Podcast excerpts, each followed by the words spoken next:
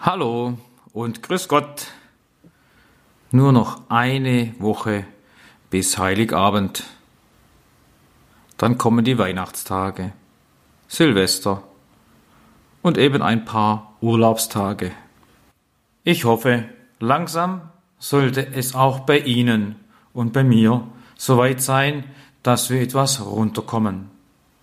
Vielleicht sogar noch ein Geschenk besorgen und uns auf das Schenken dessen freuen.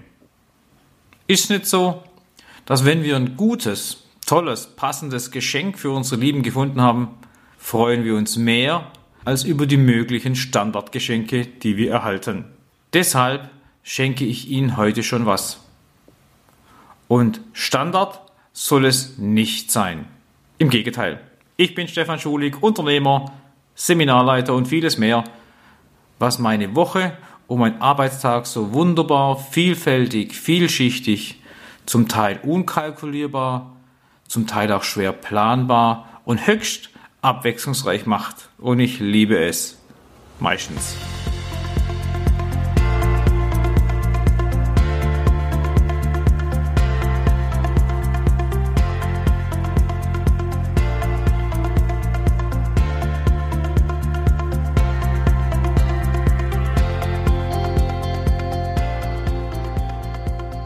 Wir haben im letzten Podcast Nummer 52 einige wenige Fragen besprochen, die man stellen kann, um einen Bewerber besser und tiefergehend kennenzulernen, um festzustellen, ob der Bewerber zu uns, zur Stelle, zum Team passt. Und da geht es nicht nur um seine fachlichen Fähigkeiten. Sie kennen den Spruch, Menschen werden wegen ihrer Fachkompetenz eingestellt und aufgrund ihrer Persönlichkeit entlassen.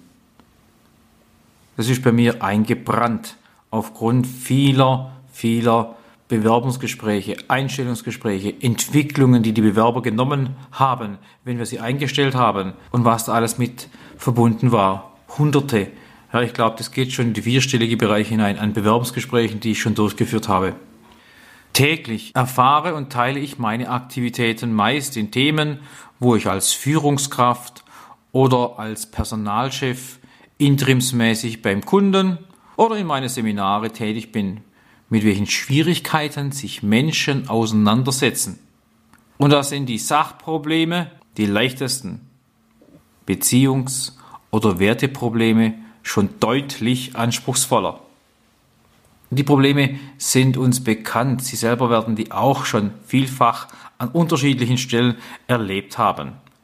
Da liegt es doch auf der Hand, schon zu Beginn den Blick auf die wirklich wichtigen Dinge zu legen, wenn es um Menschen geht. Ich meine damit, dass wir bei der Einstellung von Mitarbeitern uns auf den Bewerber als Mensch konzentrieren sollten und nicht nur auf seine Vita, sein Lebenslauf, sein Anschreiben, seine Bewerbung sein schriftliches, woraus seine Fachkompetenz herausfunkelt.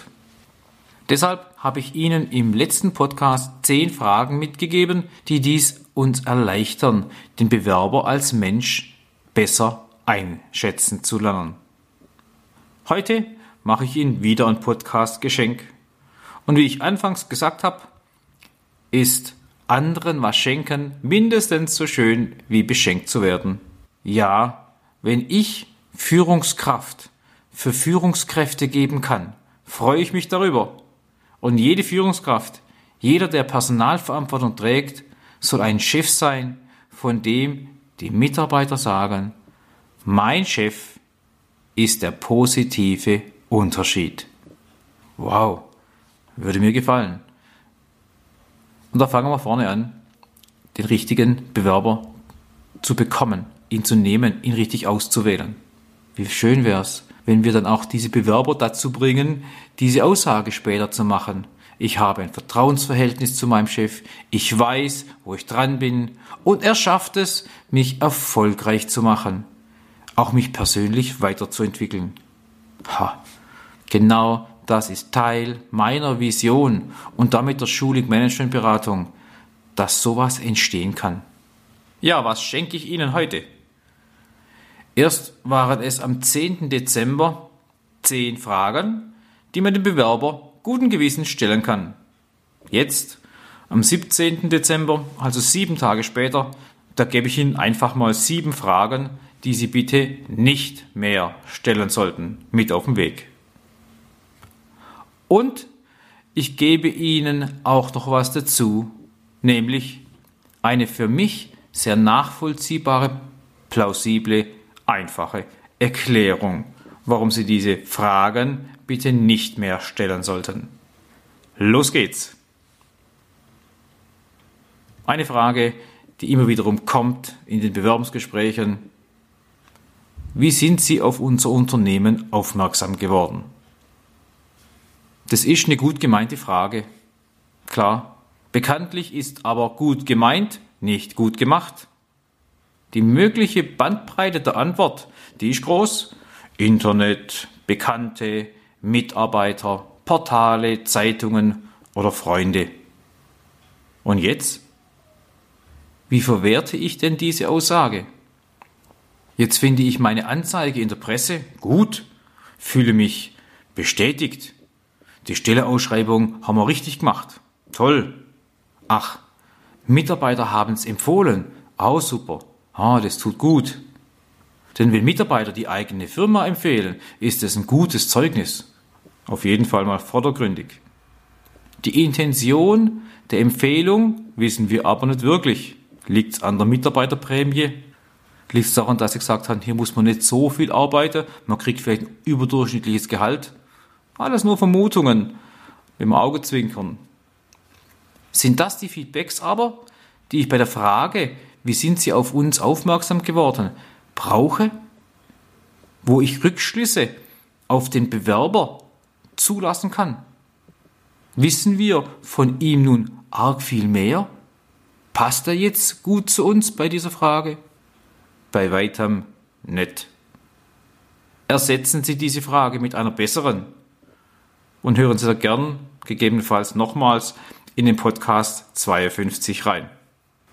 Eine zweite Frage, die oft gestellt wird, ist, warum wollen Sie zu uns?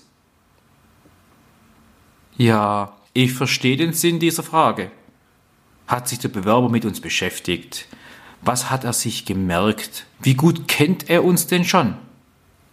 Ich kenne die Intention dieser Frage. Kann der Kandidat ohne Zögern eines oder mehrere Produkte nennen? Sind es Informationen, die er aus der Homepage hat, der, von der Website irgendwie genommen? Oder hat sich der Kandidat sogar Mühe gemacht, eigene Nachforschungen anzustellen?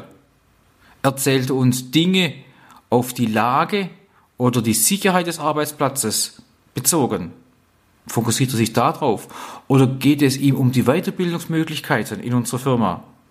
Ja klar, das ist eine berechtigte Frage. Zugegeben, aber mal ganz im Ernst, was erwarten wir von dieser Antwort? Nee, Entschuldigung, was erwarten wir von dieser Frage als Antwort? Und wenn er sogar von der Homepage zitieren kann, was heißt es denn? Dass er lesen kann dass er sich im Gedächtnis behalten kann. Vielleicht hat er sich sogar aufgeschrieben. Das heißt aber nicht viel. Es geht faktisch aus meinem Blickwinkel absolut wertvolle Zeit verloren. Vergeudet zu Lasten dessen, was wirklich wichtig ist. Denken Sie an den Spruch. Menschen werden wegen ihrer Fachkompetenz eingestellt und aufgrund ihrer Persönlichkeit entlassen. Wie wahr und schlimm eigentlich dieser Satz ist. Und wenn er schon so ist, und dazu stehe ich voll und ganz, müssen wir auch da viel größeren Fokus legen. Eine weitere Frage, die man hört oder auf die man sich vorbereiten kann. Was motiviert Sie an dieser Stelle? Was soll denn die Frage? Was soll er denn jetzt sagen? Soll er sagen, mich motiviert es an dieser Stelle das Geld, die kurze Fahrstrecke, weniger Wochenarbeitsstunden oder vielleicht, dass er eine neue Herausforderung sucht, den nächsten Schritt machen will, seine Erfahrung hier einbringen will. Bla, bla, bla. Ich möchte den Bewerber nicht schlecht machen.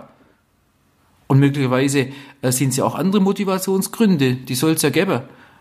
Aber ich bekomme doch garantiert nicht die tief in ihm liegende Grundmotivation, die er uns dann kundtut. Nee, auch wenn die Frage oder die Antwort wir gerne hören wollten, aber wir kriegen es in der Regel nicht so, Stellen Sie sich vor, er will weg von der jetzigen Firma. Er kann mit seinem Vorgesetzten nicht richtig. Er hat viel zu viel zu tun. Er wird ausgenutzt. Oder, oder, oder. Soll er das jetzt dem potenziellen neuen Arbeitgeber sagen? Ich weiß nicht. Ich sage hier nur weglasse von dieser Frage. Das ist die beste Alternative. Und wir haben wieder Zeit geschaffen, um uns mit dem Bewerber und seiner Persönlichkeit zu beschäftigen. Eine Frage, die auch aufkommt, habe sie als Nummer 4 hier aufgezählt. Wo wollen Sie in fünf Jahren sein? Wie sehen seine Pläne für die nächsten Jahre aus, könnte man auch so fragen. Da kann er doch nur verlieren bei der Antwort. Er wird sicherheitshalber vorsichtig sein. Er will ja den ausgeschriebenen Job, nicht den in fünf Jahren. Er bewirbt sich auf diese oder auf keine andere Stelle. Er wird deshalb offen bleiben in der Antwort, eher vage formulieren. Und mal im Ernst, wer weiß denn schon, was in fünf Jahren ist? Das kann niemand so richtig vorhersagen. Jetzt könnte man diesem Argument natürlich widersprechen. Ich kenne die Argumente alle. Man will ja schließlich Leute einstellen, die noch Ziele haben, die ihren Karriereverlauf aktiv und selbst beeinflussen, die ihre Pläne konsequent verfolgen. Ja, stimmt alles.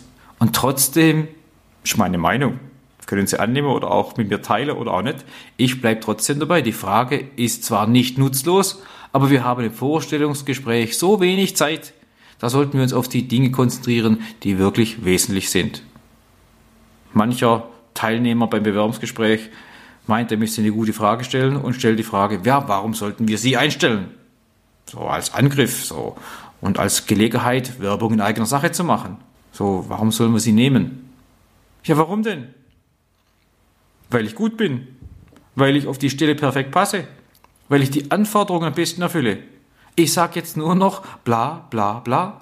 Sie verstehen das, was ich Ihnen damit sagen möchte. Noch eine Frage, die man bitte aus Ihrem Plan, aus Ihrem Fragenkatalog streichen. Was vermissen Sie in Ihrer jetzigen Tätigkeit? Eine sehr gefährliche Frage für den Bewerber. Jetzt nur nichts Falsches sagen. Denn wenn er was vermisst, was der potenzielle Arbeitgeber auch nicht liefern kann, sieht es ganz schlecht aus mit der Zusage. Also was erwarten wir von seiner Antwort? Noch die letzte, die ich hier im Podcast mit auf den Weg geben möchte. Was sind Ihre Stärken? Und dann kommt die Folgefrage, was sind Ihre Schwächen?